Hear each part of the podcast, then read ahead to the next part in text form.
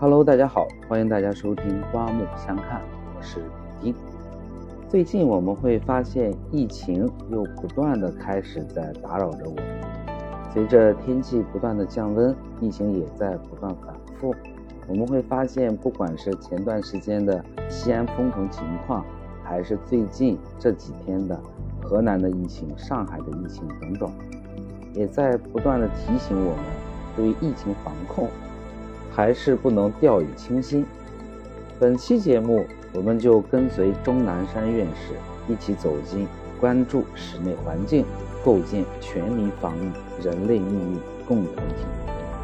钟南山院士关于关注室内环境，构建全民防疫的主旨演讲，是去年十一月二十七号，在空气净化品牌集群这么一个行业大会上，也就是我们所熟知的。全民空净节发表的主旨演讲，钟南山院士指出，不良的室内环境可以加速病毒及疾病的传播。这次新冠病毒呢，更加印证了这一点。除了 PM 二点五和有害性挥发性的物质，室内污染呢，还包括厨房污染。室内空气的污染可以导致或者说诱发相关疾病的发生。对我们人体的健康的危害是相当大的，再加上我们大部分的时间其实都在室内，或者说都在一个半密封的空间内，那么室内污染的问题、环境的问题、空气质量的问题就更加值得我们去重视。比方说汽车内、地铁内以及大的会议室的场地内的空气净化问题，都是我们需要。开始去关注，开始去了解，要想办法去解决的很迫切的一个问题。钟南山院士认为，洁净的室内环境可以大大的减少病毒的存活及传染力。研发一些对人体影响不大又能够消杀室内病毒的器械是非常的有必要。这也就给了我们市场提出了新的机遇和新的挑战。解决室内空气污染问题，需要制定国家自己的室内空气净化标准。除了行业协会的努力之外，国家相关部门也应当加强重视。通过立法，才能够提高大家对室内空气的重视。各行各业也只有不断的创新，才能够不断的发展。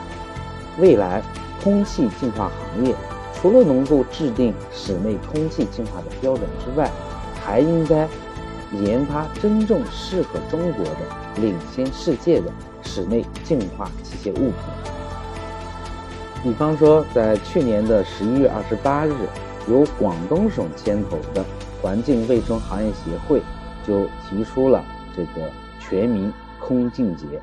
在疫情常态化的当下，全民空净、全民健康显得尤其的重要。通过钟南山院士的主旨演讲，我们应当从里面去抓取到一些信息。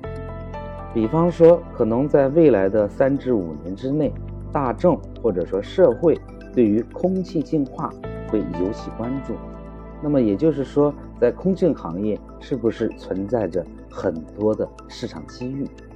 放到我们自身，我们其实可以去回想一下我们自己每天的生活场景。和空气净化有没有关系？比方说，我们通勤的路上，你是开车还是坐公共交通？开车，你这个密闭空间的空气是否是良好的？是否是健康的？比方说，我们家的冰箱存放着各种的食材，它们会不会有细菌？会不会有异味？你每一次打开冰箱门的时候。难不难闻？又比如说我们的家居环境，随着天气越来越冷，有的地方像北方已经供暖了，南方呢可能是开空调，可能家家户户每一天的常态就是门窗紧闭。在这种情况下，你这个室内的通风对于儿童的环境是否有影响？对儿童的身体健康是否有影响？